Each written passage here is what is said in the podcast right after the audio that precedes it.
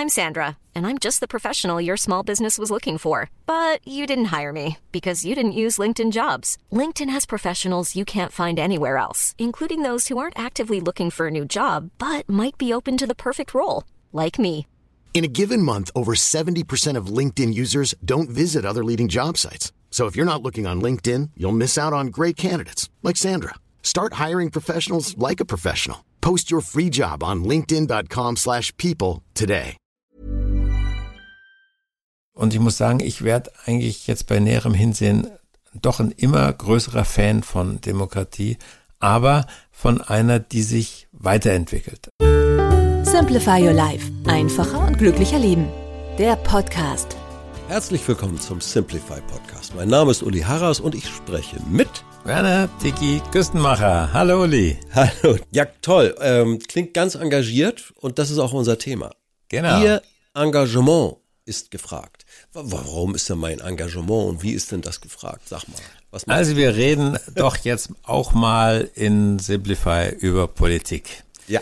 Mm, Weil, ja, es wird, glaube ich, sehr viel zurzeit nachgedacht und auch sehr viel verzweifelt über Politik.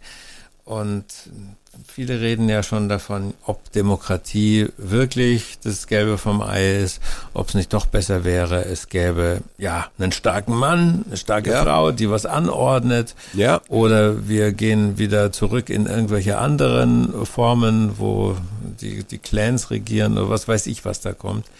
Demokratie ist ja, Mühsam. wie wir sehen, äh, ist anstrengend. Die ist mühsam. Ist wirklich mühsam. Genau, absolut. Ähm, also da lerne ich zurzeit doch viel dazu.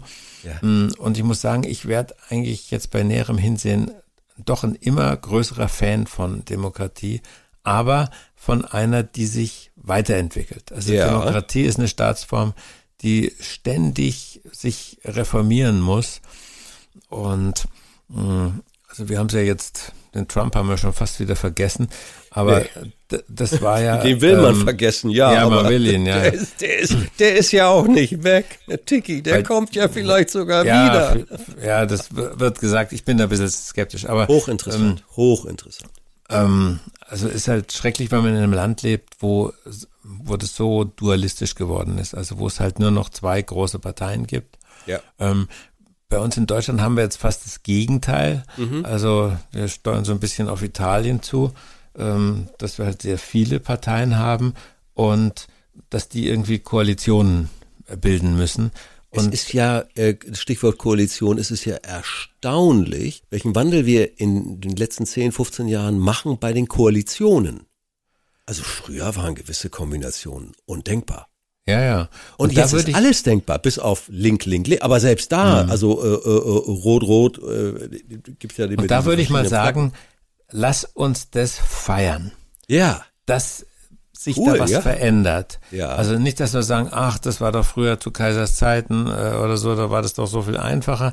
Nee, gerade in einer Welt, die sich verändert, müssen sich auch die politischen Kräfte mit verändern.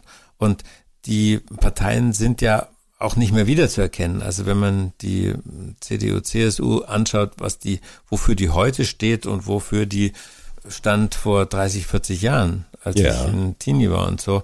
Ähm, also das finde ich eigentlich auch was Positives. Und ich habe mal neulich mit einem Engländer gesprochen, der fand den Gedanken von Koalitionen ganz unverschämt, weil er sagt, er hat eine Partei gewählt und jetzt geht diese Partei mit irgendjemand anderen, den er nicht gewählt hat, zusammen. ja, das findet er unhöflich sozusagen. Mm, Aber ich finde es eigentlich, eigentlich ganz toll, dass das geht. Und dass ich trotzdem noch merke, dass meine Stimme wichtig ist, weil ich einer bestimmten politischen Kraft, die ich am meisten schätze, der will ich so viel Stimmen wie möglich wünschen, damit sie in den Koalitionsverhandlungen stärker ist. So, jetzt gehe ich aber doch nochmal auf den Schmerzpunkt. Das klingt ja alles gut und für die Jamaika und Deutschland und es wird ja immer noch Flaggen, äh, ne? Ja, ja, genau, ja, ist klar. Die, die Farbe Blau fehlt überall. Du meinst jetzt die tun? AfD, ja, ja, mit Ja, Blau. wen denn Hm, sonst ja, ja, Blau? hm, Ne? Gibt ja nur einen. Ähm, so, und die werden ausgegrenzt. Und ich halte es für falsch. Äh, Sie sollten sich an die Verhaltensregeln halten und da, wo sie es nicht tun, Null Toleranz, Null Toleranz, klar, finde ich gut.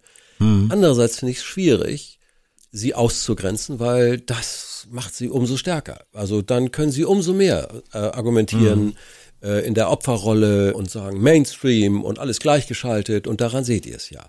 Wie stehst du dazu?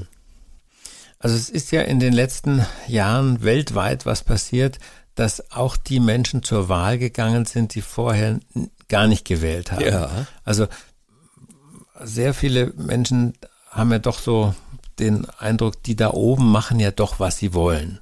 Ja. Also, und das halte ich für ein ganz besonders undemokratisches Verhalten. Also, das heißt, die, ich, ich muss ja hier gar nicht irgendwas tun, weil die da oben regieren mich ja sowieso. Und ähm, jetzt sind diese Menschen in den letzten ja, paar Jahren, haben gesagt, wir, wir wählen jetzt eine Partei, die gegen das Establishment ist. Ja. Ob es jetzt wirklich das ist, aber, aber was sich so anfühlt. Protestfehler. Genau. Und der Protest ist ja eine große Kraft. Das merken wir auch, wie sich die politische Landschaft durch die AfD verändert. Ja. Und ich finde das genau richtig, was du sagst. Nur ausgrenzen ist, ist keine Taktik. Tiki, ich bin mal so einer, der auch mal Dinge sagt, die mir vielleicht jetzt auf die Füße fallen. Gibt ja den Valomat, ne? Hm, genau. Ja. Da bin ich hier und da bei der AfD gelandet. Ja, genau, wo man die einzelnen aber, Sachen sagt und dann. Entschuldigung, dann gucke ich mir die Leute an. Entschuldigung, dann gucke ich mir die Leute an. Ich nenne jetzt keine Namen und sage, nee, das tut mir leid. Also selbst wenn ich von den Inhalten manches dort total vernünftig finde, aber wie es repräsentiert wird, konnte ich nicht wählen. Hm. Kannst du das nachvollziehen?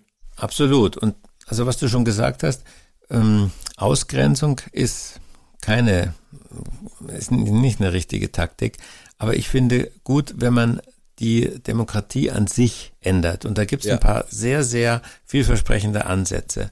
Okay. Einer heißt, dass man Demokratie und das Losverfahren kombiniert. Ah, Das klingt jetzt verrückt, aber also eine Geschichte, die mir sehr imponiert hat, war in Irland. Ähm, da ging es um eine Verfassungsänderung und zwar war es, glaube ich, die, ich glaube, die gleichgeschlechtliche Ehe war es, glaube ich. ja. Mm. Und da hat man gesagt, das wollen wir jetzt nicht verordnen, das soll nicht das klassische Parlament lösen, sondern wir losen, ich weiß die Zahl nicht, 200 Iren aus und die kriegen ein Jahr frei. Wir zahlen jedem das Gehalt, was er vorher hatte Okay.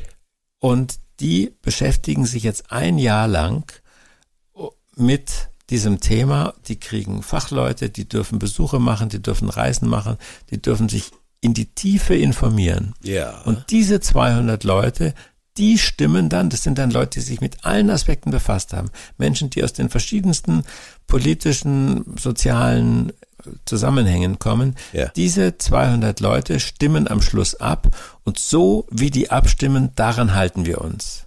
oh. Und die haben dann mit einer ziemlichen Mehrheit, glaube ich, sich für eine Liberalisierung des Eherechts ausgesprochen. Ja. Aber das waren eben nicht Leute, die das so aus dem Bauch raus gemacht haben und die beeinflusst wurden nur durch Wahlwerbung oder durch äh, Indoktrination aus irgendeiner anderen Rei äh, Seite, sondern die sich intensiv mit dem Thema befasst haben. Äh, lieber Und Tiki, das da finde ich einen sehr, sehr pfiffigen Ansatz. Ja, ich finde ihn auch sehr pfiffig, aber ich würde dem niemals zustimmen, weil ich sage, wir können politische Willensbildung erstens nicht dem Zufall überlassen. Zweitens habe ich nicht im Blick oder kann ich nicht steuern oder kann ich, ist es ja intransparent, durch wen diese Leute informiert werden. So, äh, wenn ich als Wähler gefragt werde, möchtest du so einen Prozess bei der Gesetzgebung haben? Dann würde ich sagen, ich will, ich, will doch nicht alles den Lobbyisten komplett überlassen. Nee, nee, also das hat gar nichts zu tun mit Lobbys oder so. Meinst du Sondern nicht? da, da geht's wirklich um, um eine tiefe Information. Also, äh, dass die das alles mal bedenken und Zeit sich lassen dürfen. Mm, Also, wenn man zum Beispiel den Brexit nimmt, dass da ein Volk, nicht mal die Mehrheit des Volkes, sondern eben haben wir nicht alle mitgewählt, aber die, die gewählt haben, die haben sich mit einer hauchdünnen Mehrheit für den Austritt aus der Europäischen Union entschieden. Und das weiß man jetzt hinterher, dass die natürlich, die waren alle beeinflusst. Also da Ja, gab total. es ganz Trump schlimme und Brexit äh, sind über die so- asozialen Medien ermöglicht worden. Genau, mit, über mit die Fehlinformationen, mit, mit massiv. Es gibt einen tollen Film, Entschuldigung, wenn ich da reingrätsche. Ein Film, der mich total begeistert hat. Ich weiß leider nicht mehr, wie er heißt, äh, irgendwo auf Dreisat. Also über den Chefstrategen, der nebenbei bemerkt auch äh, den, den Johnson da ins, in, in Amt und Sessel ge- äh, gehoben hat mit seinen Methoden, mit seinen manipulativen Methoden. Ich weiß nicht, ob die heute noch so in dem Maße möglich sind. Ganz unmöglich sind sie nicht geworden, aber so ein bisschen haben die Unternehmen dagegen gesteuert. Also wenn du dir das anguckst. Der Film, über den du redest, der heißt ganz einfach Brexit. Ah, ja. mit, mit Benedict Cumberbatch Ja. in der Rolle von dem ähm, Cummings, dem Ja. Berater von ähm, Johnson. Und der Film hat mich auch sehr bewegt. Also Oh. weil da sehr, sehr deutlich wurde. Und das ist doch ziemlich, glaube ich, an den Fakten entlang und an den Originalinhalten, die man davon weiß. Also wie einer eben den Irrationalismus der Medien ganz bewusst ausgenutzt hat. Ja. Also, dass, dass eine Botschaft ganz einfach sein muss, ganz idiotensicher. Immer wieder und immer wieder. Und ganz mach. England groß, mach England groß, mach es wieder. Ja. Wir, wir nehmen uns die Macht zurück.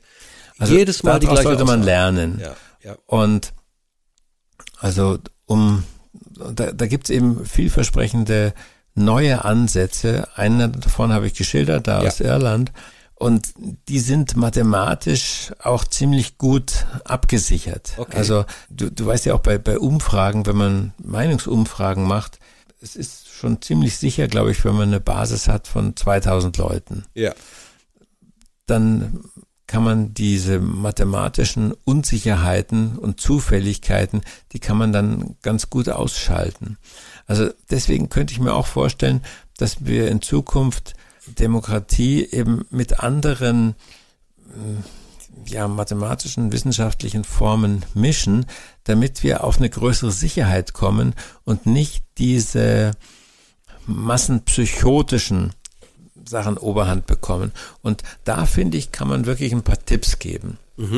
Also ein Tipp ist zum Beispiel, dass man, wenn man an, wenn man eine Partei blöd findet, die man früher doch sehr gut fand, dass man sagt, ich engagiere mich in dieser Partei. Ja. Ich will das von innen wissen. Absolut. Ähm, und also alle meine Freunde, die in Parteien sind, die erzählen mir, wie viel man bewegen kann in einer Partei. ja.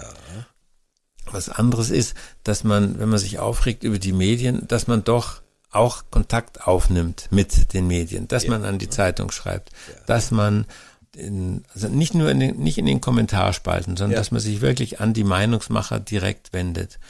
Und da staune ich auch immer wieder, was das für Auswirkungen hat. Äh, Ich weiß es selber aus meiner ja, Eigenschaft hier als Herausgeber und früher als Chefredakteur von Simplify Life.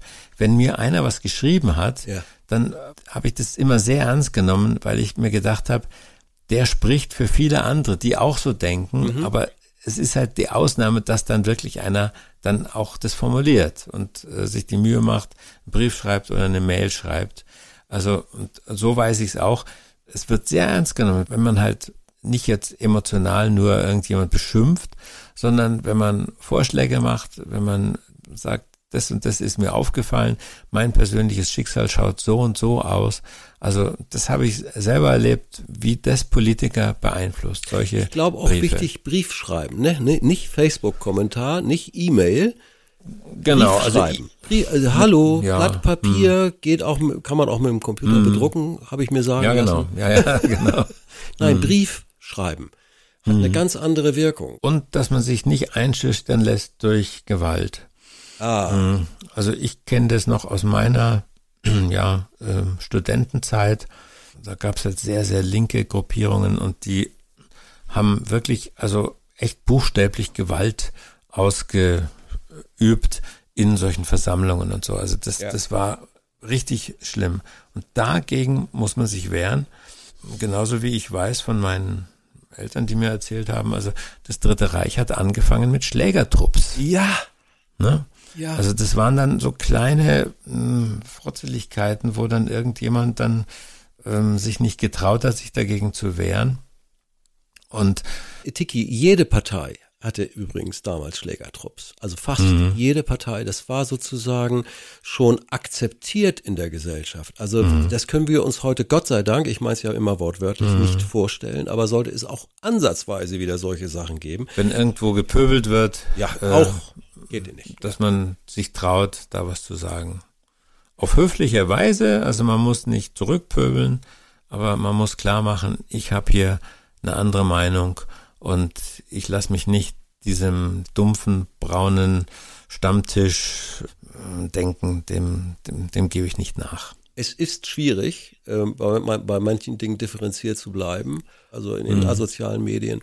Ja, Verantwortung. Ja, aber es gibt ja Verantwortliche. Ne? Da sollte man schon manchmal ein bisschen nachfragen, oder nicht? Absolut. Also Mund aufmachen und sich bilden. Ja. Also Podcast und sowas von von Leugnern, ja, also die sich gegen die allgemeine Meinung stellen. Ich finde es schon wichtig, dass man sich das auch anhört, aber nicht, dass man dann sagt, ich höre mir jetzt nur noch das an. Ja. Ich glaube, wir müssen lernen, so eine mediale ja, Gelassenheit zu entwickeln, dass wir, wenn, wenn ich einen Spiegel lese zum Beispiel, äh, dann komme ich in so eine Weltuntergangsstimmung, äh, alles läuft irgendwie äh, scheiße in den Bach runter und dann sage ich mir ganz bewusst, das liegt jetzt nicht nur an der Welt, sondern das liegt auch am Spiegel. Na klar. Äh, also ich muss mir noch ein anderes Medium holen und noch ein anderes und noch ein anderes.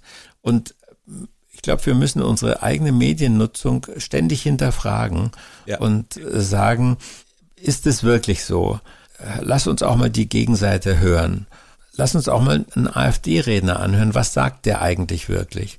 Und ähm, was ich sehr gerne konsumiere, ist der Sender Phoenix. Die haben, Ja. ist ja ein öffentlich, öffentlich-rechtlicher Sender und die haben eine Abendsendung um 23 Uhr, leider nicht jeden Tag, heißt der Tag und da haben sie nur ganz wenig Themen innerhalb einer Stunde und da hört man Politiker reden im Bundestag und Interviews und so, oft auch mal länger. Länger Also da- als 90 Sekunden. Ja. Genau. Und das ist total verblüffend. Ja. Wenn man dann in der Tagesschau kam irgendwie nur so ein halber Satz von einem Politiker und am Abend bei Phoenix der Tag hört man mal den ganzen Zusammenhang von sieben oder acht Minuten und es ist erstaunlich, wie differenziert die Burschen eigentlich sind Ja. und die und die Mädels.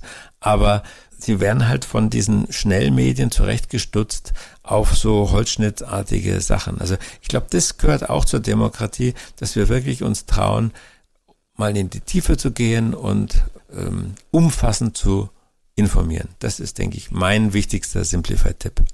Und ich habe noch einen, bitte nicht immer in diese allgemeine Hysterie verfallen.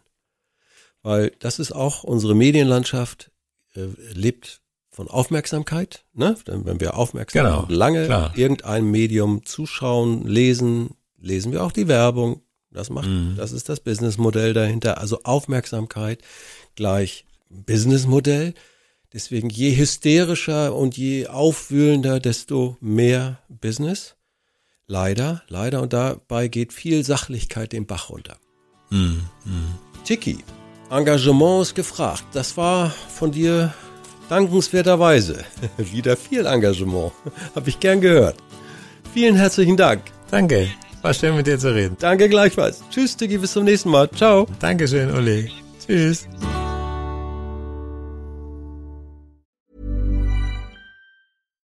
Deserves the best, and there's no better place to shop for Mother's Day than Whole Foods Market. They're your destination for unbeatable savings, from premium gifts to show-stopping flowers and irresistible desserts. Start by saving 33% with Prime on all body care and candles. Then get a 15-stem bunch of tulips for just $9.99 each with Prime. Round out Mom's menu with festive rosé, irresistible berry chantilly cake, and more special treats. Come celebrate Mother's Day at Whole Foods Market.